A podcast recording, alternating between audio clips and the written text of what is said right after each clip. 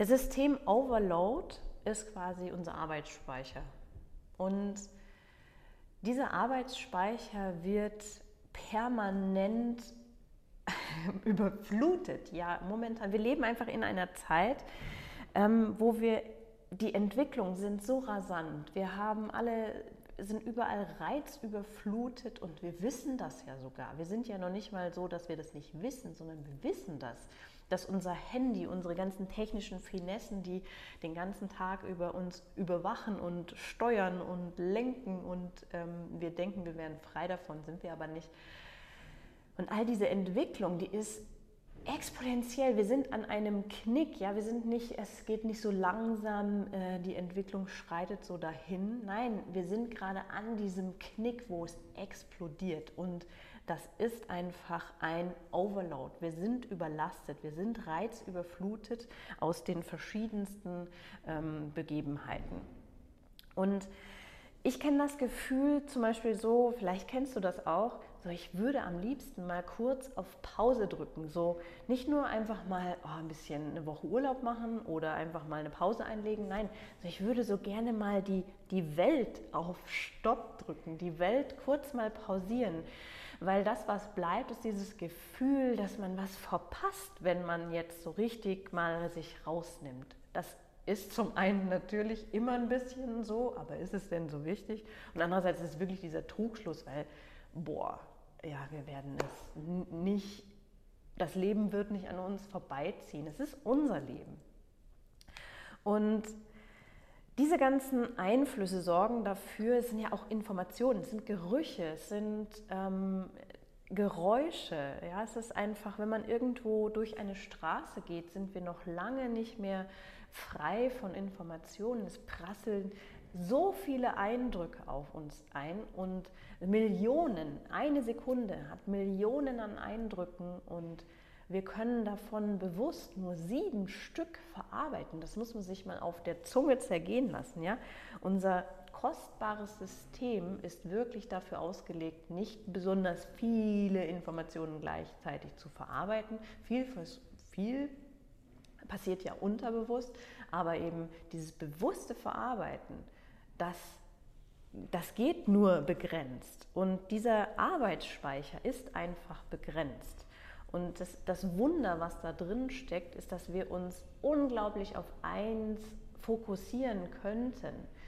Nur das Problem ist, dieser Overload, der passiert durch diese Flut an Informationen, durch dieses, diese, diese Masse an exponentiellen Entwicklungen und dadurch, dass wir auch ja, fähig dazu sind, wir sind fähig zu Multitasking, ob das gut ist, hm, ähm, passiert dieser, dieser Overload und wir sind kurz vor dem Absturz. Viele sind kurz vor dem Burnout. Vielleicht du auch, vielleicht bist du genau aus dem Grund hier.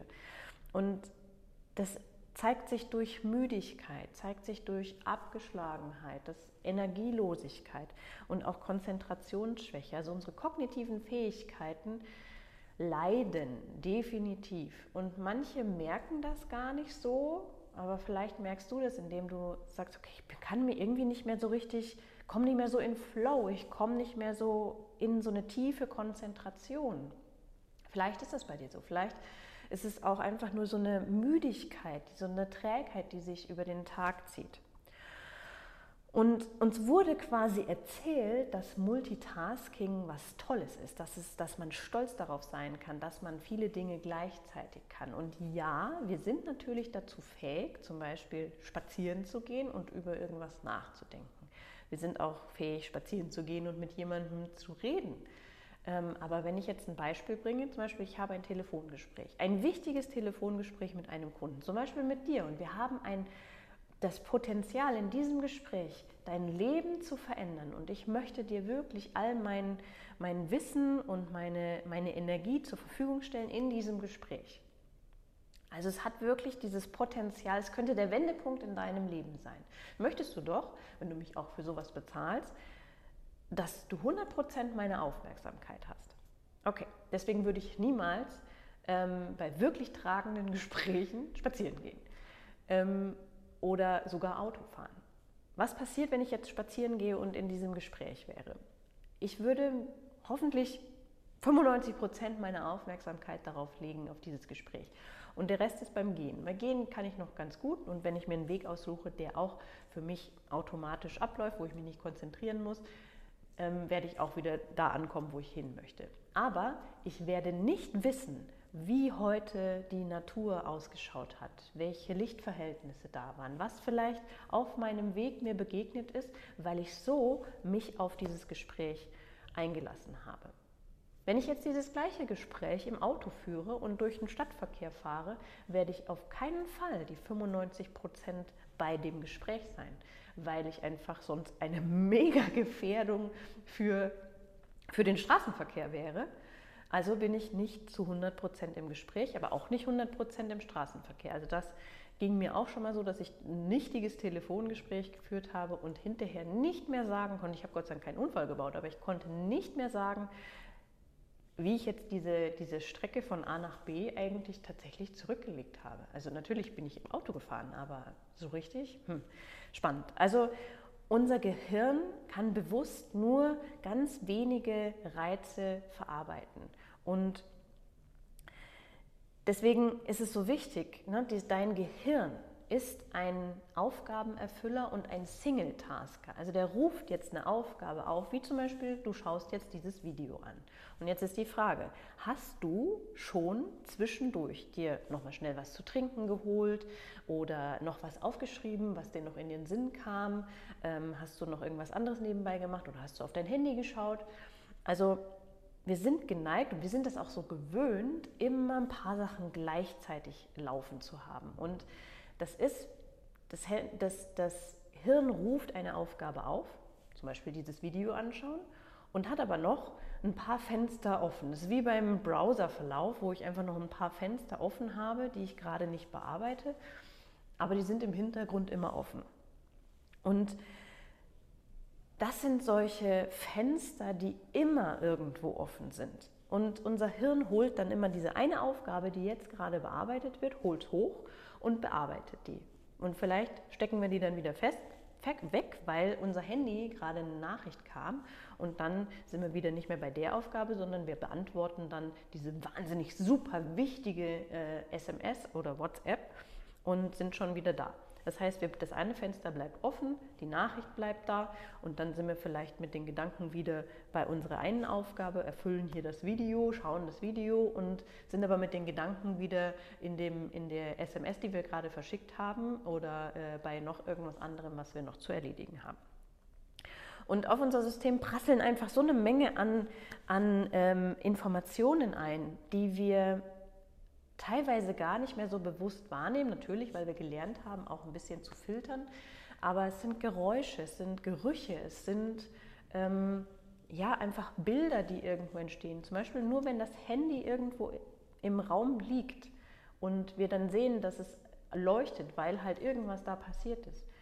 Das ist eine Information und auch am PC, wenn dann eine E-Mail kommt oder wenn irgendeine Notiz kommt, selbst wenn wir nicht darauf klicken und sagen, ähm, wir sehen das, aber wir reagieren jetzt darauf nicht. Doch, wir reagieren darauf, weil wir müssen auch dann in dem Moment entscheiden, nicht darauf zu reagieren. Also es ist eine Flut an, also ein Überfluss an Informationen. Und jetzt geht es zum Beispiel darum, mal diesen Overload ein bisschen zu, ja, zu lehren, also den Arbeitsspeicher zu leeren und sich wirklich bewusst zu werden, welche Fenster hast du alle offen. Und dazu möchte ich dir noch ein Beispiel geben, dass zum Beispiel habe ich ähm, einige Bücher. Also ich habe erstens eine Bücherliste, meistens so eine Liste an, die schreibe ich aber tatsächlich auf, die ist nicht so in meinem Overload-Speicher, in meinem Arbeitsspeicher, die ich gerne mir noch kaufen möchte und die ich lesen möchte. So, aber es gibt eine Liste, die meinen Arbeitsspeicher stark belastet oder stark belastet hat, sind die Bücher, die ich schon gekauft habe, die zu Hause liegen und darauf warten, dass ich sie lese. Ich finde sie total interessant und spannend und auch wichtig.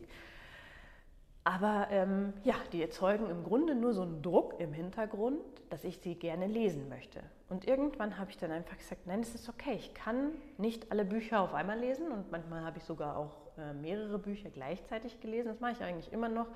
Nur ähm, entlasse ich mich aus dieser Verantwortung und aus dieser Verpflichtung. Und das ist genau der Punkt, dass wir uns daraus entlassen, diese Pflicht einzugehen, wir müssen das bis da und da geschafft haben. Ähm, wir, wir, wir setzen uns selber Fristen. Wir wollen diese Bücher bis zu einem gewissen Tag und die, die liegen uns quasi im Nacken. Sie liegen in unserem Arbeitsspeicher und belasten und überfluten quasi unseren, unseren Arbeitsspeicher. Und jetzt bitte ich dich, schreib mal alles auf, alle Fenster, die quasi offen sind. All die Sachen, wo man vielleicht drüber nachdenkt, wo man eine Lösung sucht, wo, ähm, ja, wo Sachen, die unerledigt sind.